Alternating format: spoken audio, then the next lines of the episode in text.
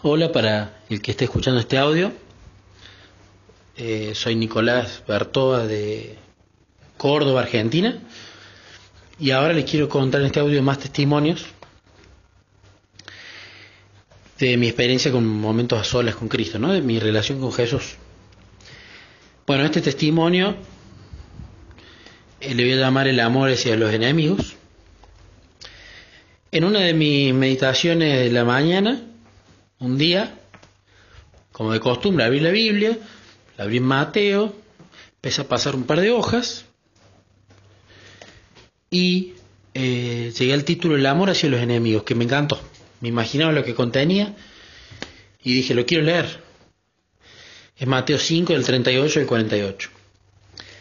Y lo leí y lo medité, pero el versículo que lejos más me gustó y más me dejó cosas y sobre el que más anoté y más reflexiones fue el 44.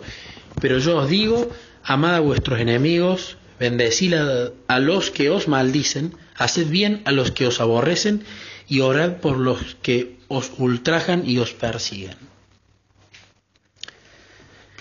Y digo, me, me, me, llenó, me, me, llenó de pensamientos y de reflexiones eso, ¿no?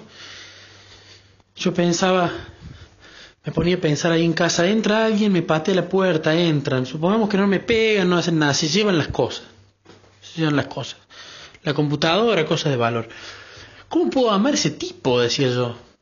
Y no vayamos a amar. ¿Cómo puedo no desearle el mal, no desearle que se quiebre la pierna cuando baje apurado por la escalera por haber robado? O cómo no le puedo decir que lo pise un coche. Y yo decía, Jesús, qué importante llegar a ese punto, porque está bien, amamos a, a los que nos aman, eso es fácil, es devolver.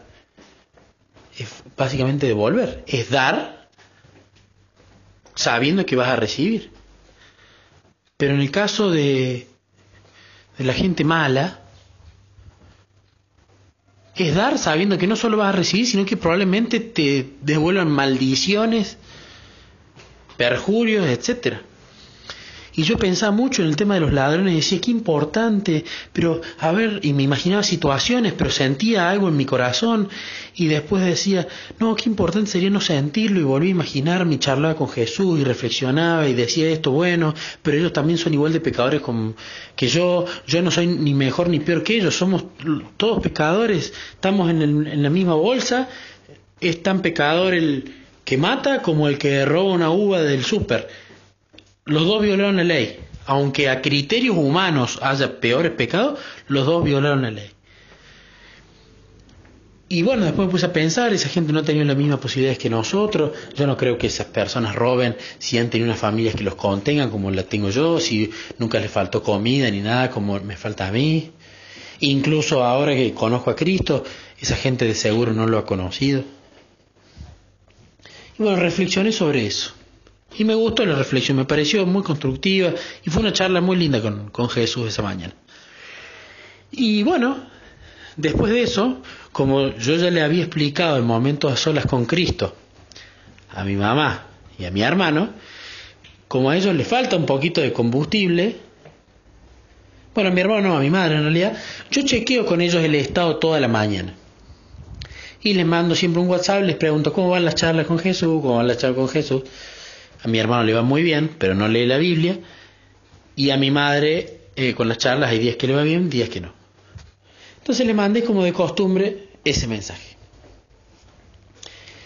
Y mi mamá me contesta, hijo, con las charlas me está yendo bien, pero estamos acá muy preocupados con tu padre porque rompieron la puerta del estudio jurídico donde trabajo, ella es abogada, y dieron vuelta todo, es un desastre, han entrado en como en ocho estudios jurídicos del mismo edificio, es todo un desastre, estoy desesperada. Y le digo, pero mamá, no te hagas problema, eh, eh, es, ¿cómo se llama? Se ordena eso, te robaron algo, y yo tenía mucho dinero ahí, me dice.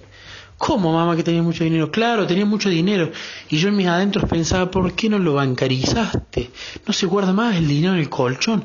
Tenés que bancarizarlo, pero no le decía nada, porque eso era tirar eh, leña al fuego, no iba a servir de nada, no era positivo, no era constructivo, nada.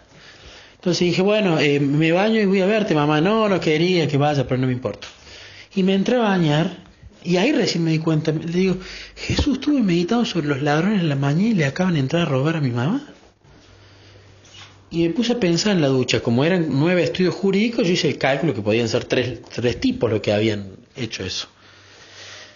Y hablaba con Jesús y, pensaba en ellos y le decía, Jesús no, no los puedo odiar, le decía. Em, le comentaba Jesús mientras me bañaba, yo en este momento antes seguramente hubiese, les hubiese deseado la muerte y estaría insultando todo el tiempo. Y me encantaría haberlos encontrado en la calle para agarrarlos a trompadas a los tres pero no obtenía ese sentimiento. Y le digo, no estoy odiando a Jesús y no les deseo nada malo. Y de repente me dieron ganas de orar y me arrodillé en la ducha y me puse a orar por ellos. Por, bueno, explicándole a Jesús que capaz que no tenían la misma familia, que si lo conociesen a él seguramente cambiarían. Y ni me acordé de mi mamá, que encima había sido la perjudicada. Me puse a orar por los tres ladrones estos, como yo les decía. Bueno, me cambié, me fui al estudio, le vi a mi mamá, le dije, es plata, mamá, no te hagas problema, ten en cuenta que estamos todos bien. Pero bueno, obviamente, es fácil decirlo, ella estaba preocupada. Y me fui a trabajar, y ese día trabajé a media porque estaba muy, estaba muy preocupado por mi mamá y por lo que había pasado, y yo me sentí en cierta forma culpable porque pensé que la meditación mía había provocado que Jesús me dé una prueba, pero le digo, Jesús, que me entren a casa a mí, no que le roben a mi vieja que me entren a casa a mí, yo lo aprendo. Y yo le decía, viste Jesús que no pude odiar y no sé por qué. Le digo, ¿no te parece que superé la prueba, que fue positivo? Bueno, le digo, haceme cruzarme a los ladrones por la calle, así me ven, me dicen estoy arrepentido, me dan la plata, yo la recojo, lo abrazo, lloramos y bueno, y se termina todo. Y le decía, por favor, y me iba cada tanto al baño del trabajo a orar y a pedirle, por favor Jesús, ya aprendí, devolverle la plata a mi mamá no tiene ningún sentido esto. Y, y en tanta oración que hice, de repente me vino un pensamiento a la cabeza. Mi mamá no había podido entrar al estudio todavía porque estaban esperando la policía judicial. Y yo agarraba y decía, para Jesús, este fue el pensamiento que me vino, que creo que fue él. Le digo, Jesús, para, si no pudieron entrar al estudio, estaba todo revuelto, yo vi el papelerío por todos lados. Pero si no pudieron entrar al estudio porque tenía que venir primero policía judicial para sacar fotos, ¿cómo es que está segura mi mamá que le robaron la plata?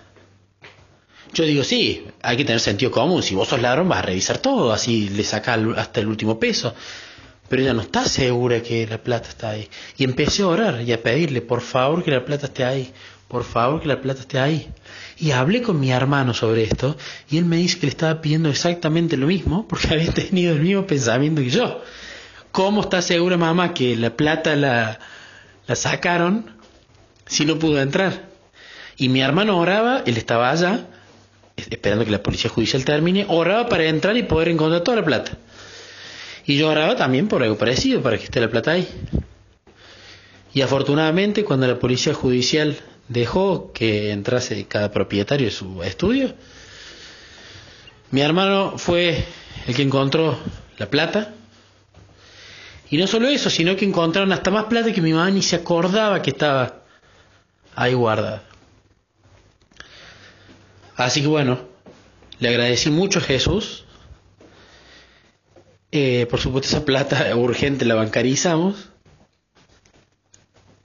Y le agradecí mucho a Jesús, pero había algo que todavía no entendía. Le digo, está bien, estaba toda la plata, pero Jesús, ¿era necesario hacer ese lío para, que para probarme? Y yo le decía, pues si yo no hubiese leído ese texto eso hubiese pasado, y de repente agarré y dije, sí, hubiese pasado porque eso fue la madrugada. Entonces hablé con Dani Muñoz, con su tío que era teólogo, y ellos me explicaron que no es que yo leí eso y entonces se produjo eso, lo produjo Jesús para que tengamos esa prueba, para que tenga esa prueba, sino que Jesús me explicaron, muchas veces nos preparan para lo que va a venir. Y tal cual, eso tenía todo el sentido. Me había preparado esa mañana para lo que iba a acontecer cuando yo le mandara el mensaje a mi madre. De hecho, he leído muchos libros donde hablan de que mucha gente Jesús la prepara 10, 15 años para, para, o sea, los prepara en la actualidad para una decisión o algo que van a hacer dentro de 10, 15 años. Ni hablar como hizo con Moisés, ¿no? Que ahí se me vino ese pensamiento cuando me contaron eso. Así que bueno, ese testimonio fue, la verdad, uno de los más fuertes, más lindos que yo recuerdo. El otro tiene que ver con, que voy a contar con dejar el alcohol. Si hay placeres en la vida que yo tenía, eran bailar, que actualmente me sigue gustando igual, comer asado con amigos y tomar alcohol, tomarme unos buenos fernets con coque, es algo que eran como pilares de mi diversión y mi bienestar. Bueno, en la época que, que estaba con la psicóloga, había dejado la, la carne, me hice vegano y estoy muy contento y estoy seguro que eso fue la mano del, del Espíritu Santo, porque yo de hecho antes de no estar los veganos decía cómo van a comer yuyo, nomás esos tipos, y yo me terminé haciendo vegano y me hizo muy bien, bajé muchísimo de peso. Pero estaba el tema del alcohol, ¿no? El alcohol que cuando uno lo toma, muchas veces eso afloja la boca, uno empieza a criticar, a hablar mal de los otros, a decir cosas que no hay que decir. Y yo sabía por muchas cosas que estaba leyendo, yo le preguntaba a Jesús y él me mostraba que el alcohol es uno de los enemigos principales del templo del Espíritu Santo. Y yo sabía que tomando alcohol estaba haciendo mal al templo del Espíritu Santo y estaba abriendo la puerta a Satanás para que me induja al pecado mucho más fácil. Pero yo nunca lo quería dejar. Y Jesús me mostraba textos sobre esto, se hartó de mostrarme textos. Y yo siempre le decía, bueno, voy a tomar pero un poquito, tomar pero un poquito. Y muchas veces pasaba lo mismo. Le decía que yo tomaba un poquito y terminaba ebrio con mis amigos. Y con resaca el otro día. Y ahí en la resaca es cuando le pedía perdón. Y después al tiempo volvía a hacer lo mismo. Y él fue muy paciente Jesús conmigo. Hasta que un día, un día agarró y dijo, bueno, yo creo que él agarró y dijo, como muchas otras cosas que me ha pasado, le estoy dando mensajes y no, no, no lo aprende, no le pone, no, no me ruega para eso, sino que me está diciendo que va a tomar un poquito, bueno, lo voy a mandar al desierto como dice, le voy a poner una prueba importante para que este muchacho cambie. Y fue así. Fue un día que fue un asado de la empresa y me emborraché de una manera, de una manera, ya me costaba hablar. Estábamos muchos ya así en esa fiesta. Y pero yo volví a casa, me acosté en el sillón, me dormí en el sillón vestido y me desperté el otro día con un malestar terrible, pero con un malestar en el alma. Pero que ese malestar en el alma, cuando charlé con él, se convirtió en gozo. Y yo le decía, Jesús, estoy con resaca, estoy descompuesto. Eh, pequé deliberadamente, porque ahora te conozco y sé el amor que tenés por mí y encima te hago poner triste con estas cosas, pero ¿por qué estoy contento?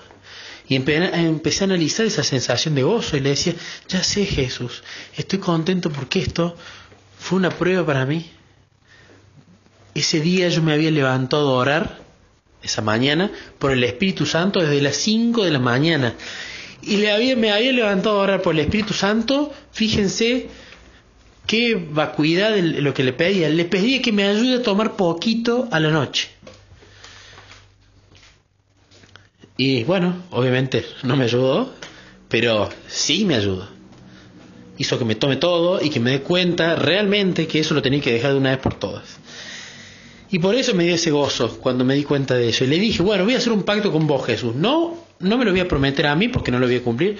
No se lo voy a prometer a mi novia porque no lo voy a cumplir te lo voy a prometer a vos. Dejo el alcohol desde hoy. Y esto fue ya hace dos meses. Pero ¿qué es importante en el tema de haber dejado el alcohol? Uno puede pensar, bueno, eso fue fuerza de voluntad tuya. Sí, si fuese fuerza de voluntad mía y pasa un vaso de alcohol al frente mío o yo preparo un Fernet, mi, mi sistema físico, o sea, mi, mi, voy a empezar a salivar, a tener ganas de probarlo. ¿no? Y la fuerza de voluntad está en decir, no, no tomes. Y me he probado en eventos donde ha habido alcohol y yo le he preparado Fernet a mis amigos porque les gusta cómo yo lo preparo y no estaba ese gusto. No estaba en esas ganas de tomar. Entonces ahí me di cuenta que el Espíritu Santo ha extirpado definitivamente mi gusto por el alcohol. No es que me está protegiendo por el alcohol, ya el gusto no está. Entonces no hay protección, no es necesaria. Así que ese testimonio del alcohol para mí es eh, bellísimo. Es me ha quitado, yo creo, el gusto por uno de los placeres más grandes de mi vida, que era un placer destructivo. Así que estoy muy agradecido por eso.